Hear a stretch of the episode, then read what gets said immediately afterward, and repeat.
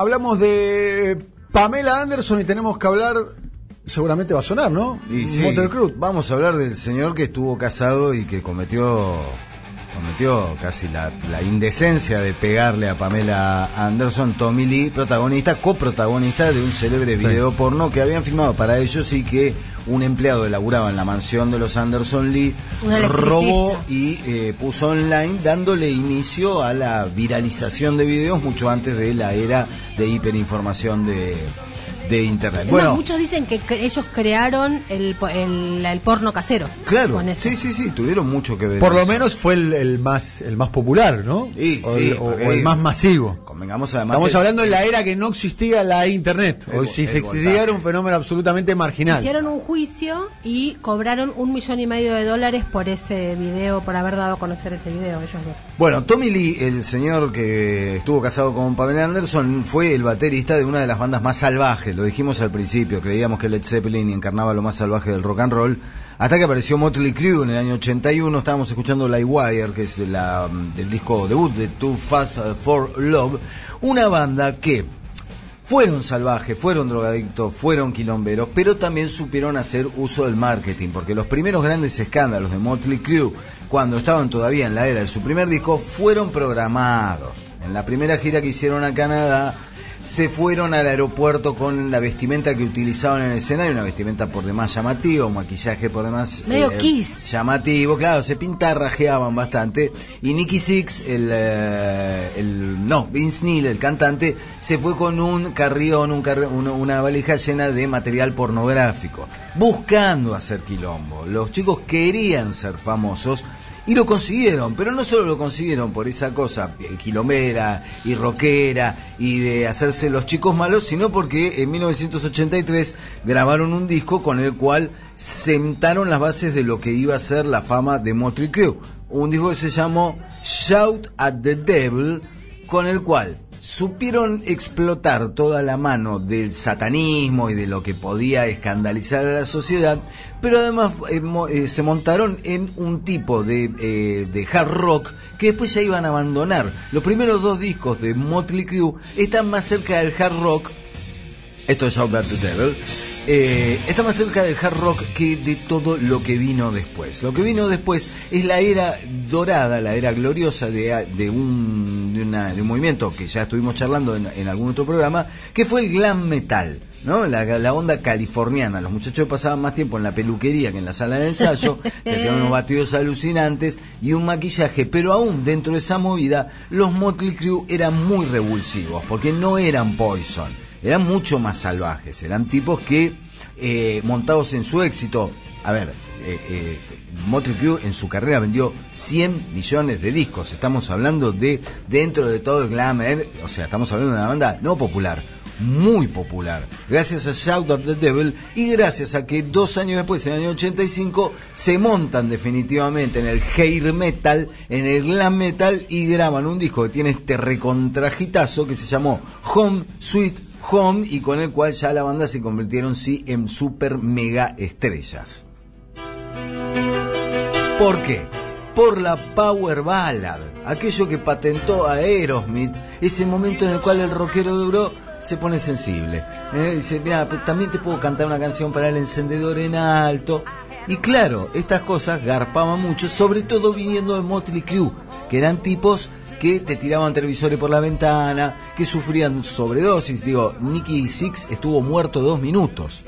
O sea, se lo, tuvo una sobredosis de heroína, lo montaron en una ambulancia, en la ambulancia lo declararon muerto y el ambulanciero era tan fan de Motley Crue que le clavó, ¿te acordás de la escena de Pulp Fiction? Sí. De la, de la jeringa de adrenalina en el pecho de Uma Thurman. Bueno, dos, le clavó para revivirlo.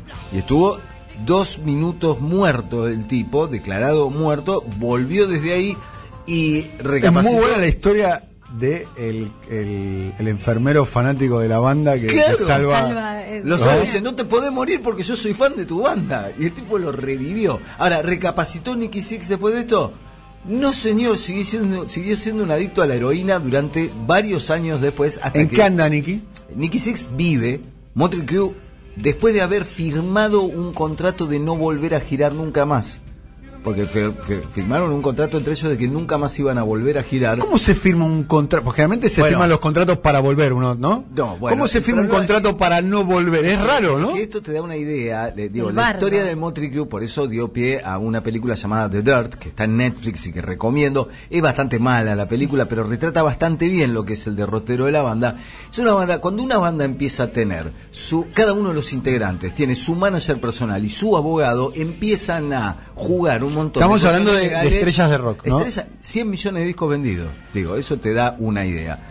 Entonces, claro, empezaron a ver una serie, cuando lo- los músicos empiezan a hablar a través de sus abogados o del manager personal de cada uno que negocia con el manager de la banda en general, es donde empiezan a complicarse las cosas. Tuvieron que llegar al extremo de firmar un contrato de no volvemos a girar nunca más. Contrato que el año pasado, en un célebre anuncio, mostraron en un video cómo lo rompían porque Motley Crue ¿El año pasado lo firmaron? es que Motley Crue vuelve a tocar hacer una gira de estadios este año, en 2020. ¿Va a venir a la Argentina? No está Difícil con el dólar 80, ¿no? No está anunciado. Vinieron dos veces, un célebre show en 2008 bajo la lluvia en el Pepsi Music en el Club Ciudad. Pero lluvia no, eh, caían los chanchos del helicóptero, eran nada al lado de lo que cayó durante el primer show de, de Motley Crue y volvieron en 2011 en el Malvinas Argentina. ¿Hoy están para tocar dónde? ¿En un estadio grande o en un Malvinas? o- Motley Crue viene acá y te puede hacer una cancha de fútbol. Sí. Sí, porque son una banda muy popular. Son Acá una estoy banda viendo que... fotos de- Poneme, poneme el tema 4 como para dar una idea de A hasta ver. qué punto estos tipos eran jiteros. A ver, Jiteros, tres, jiteros. dos, uno y...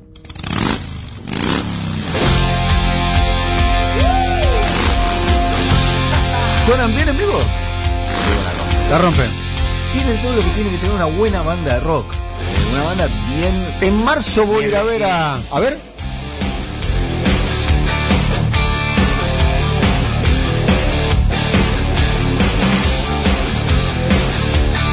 Voy a ver a Kiss.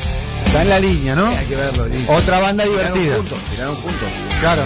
Eh, Tommy Lee hacía cosas como tocar en una plataforma giratoria Tommy Lee es 360, baterista, ¿no? el baterista tocaba tocaba la batería en una, en una plataforma que le daba vueltas, o sea, tocaba cabeza abajo. Claro, es un... Escuchá, este estribillo. Está medio Mickey Rourke, Tommy Lee.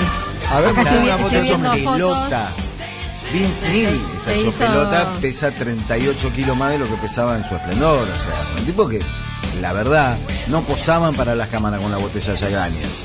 Se la tomaban y traían otra. Esa es la la gran tomaban. diferencia barra vigencia, además del talento musical que tienen de los Rolling Stones, de, de- de permanecer de alguna manera con pelo, en peso, atléticos, Y sí. tales. eh, O sea, Mick. Alta, alta viaba se da Tommy Lee, ¿eh? No, alta claro, viaba, ¿eh? Va, sí, va con. Fernando Espinosa, ¿no? ¿No? Pide el mismo tono, ¿no? Es una, es una mezcla de arnero, Hola. que esos rasgos ¿No? que, sí, que son Alta viaba. atractivos, Sí, sí. con no, bien, lo banco a muerte. ¿eh? Claro. Soy muy a favor de- de- del varón El que le está- sale canas y se clava la viaba, ¿eh? Quiero avisar que mi voto es a favor. A favor. No quiero, no, no, no. No ironi- Mi pobre pelo duro que... Bueno, eh, sí, no, el que está mi, Mickey Rourke pero Mark, eh, mal es Vince Neil que, que está Pol- hecho no. pelota. Bueno, hay mucho para contar, hay demasiad, hicieron demasiadas cosas estos muchachos que se puede apreciar en The Dirt y para cerrar con ese asunto, eh, con lo que fue el regreso para primero para promocionar esta película en la cual a mí me descoloca un poco que el que hace de, de Mick Mars el, el guitarrista es el mismo que hacía de Ramsay Bolton en Game of Thrones. Entonces me cuesta mucho ponerme en personaje. Un tipo que también no sabes cómo está vivo y ahí activo porque tiene problemas de columna vertebral ya no por las drogas el alcohol ni nada tiene problemas de columna vertebral una enfermedad congénita Eh, eh, eh, que el- no se entiende cómo está vivo es el, porque el PAMI, eh, ¿no? El, No, el bueno, metal PAMI, ¿no? Ya está, además. Pero ¿no? como- están para, para ir a buscar una prótesis al anceso, ¿no? Como gran rareza, sí, sí, sí. No, en serio lo digo, lo digo como grande, bien, tan grande, además grande. tenía una vida que, que de, de Y- exceso, ¿no? Claro, grande y vida de exceso de verdad. Para cerrar No el asunto, ¿viste? Mirá el arco que terminaron recorriendo estos tipos, que en el 92 pasó que apareció Nirvana, por eso vos decías, estaba en la cresta de la ola. Y cuando se casó con Pamela Anderson, Tommy Lee, ya Motley Crue no estaba en la cresta de la ola, porque apareció Nirvana, y Nirvana fue como borrar a todos los glam metal, todos los tipos producidos. Apareció Todos Nirvana. los que iban a la peluquería le dijo, rescatando, rescatando el punk, y con un tipo con un suéter hecho pelota que la rompía toda, Otro- otro sobrevalorado. barrió con Sí. todo eso. Bueno, es un tema para otra columna. Pero En la, en la banda de sonido de, ¿Vos de, estás hablando de? de Kurt. Cobain, De Kurt Cobain. eh, Se acaba de amotinarse la, la juventud de la producción del programa. En la banda de sonido de The Dirt, película que... Pato da Torre está redactando la renuncia, diciendo carácter indeclinable. No puedo sostener un minuto más un programa donde dicen que Kurt Cobain está sobrevalorado. Yo no opino eso, eh. No, no, yo no, yo no suscribo esa opinión. Rompe en llanto Pato da Torre en el control. Rompe en llanto. Sí, sí, está mal, se lo ve mal, eh. Veo, que- Eh, veo que está manejando armas. Catarrazo lo, lo agarro, le- la Catarrazo lo agarra, le dice, no, Patricio, fue una broma, eh, eh, eh, no lo dijo en serio, en serio, después te voy a explicar, Mariano. ¿no? Lo dejo a tu criterio.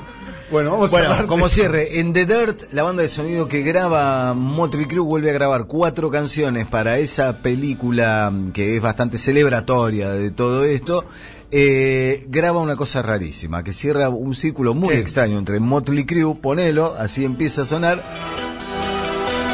Los tipos que salieron a- con el gran salvajismo del rock en su regreso Esto terminan grabando, escucha, terminan grabando una versión que suena así de un clásico del pop. A ver.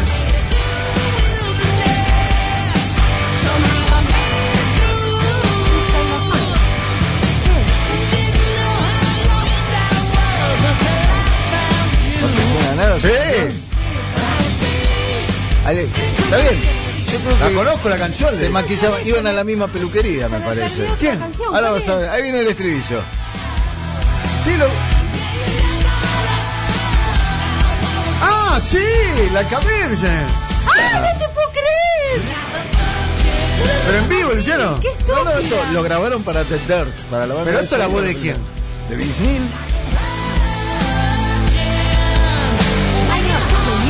Soy tan sorpresa como todos ustedes. Es así, Motley Crue, de la heroína, el Jack Daniels, de chocar autos y Me gusta esta versión, ¿eh? Está buena la versión. Esta es una versión extraordinaria. ¿eh? El mejor disco de Madonna, el primero. Grande, los dedos mágicos de Catarazo. ¿eh? Vamos el a la mashup. pelada ahí, al toque, mashup en vivo. El otro Qué era- lujo.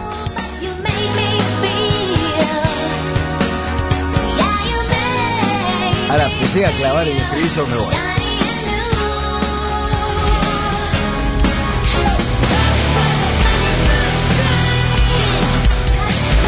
Era muy complicada, Catarazo. Era, era muy complicada la que estaba haciendo. Claro. Bueno, eh, Me gustó la versión de Motley Crue, ¿eh? Está bien. Me gustó, ¿eh? en serio te voy a decir. Está bien. Eh, eso, Motley Crue, los- quizá una de las bandas más salvajes de la historia del eh, rock y además donde estuvo el baterista un indecente. ¿Cómo le vas a pegar a Pamela Anderson? Déjate de joder.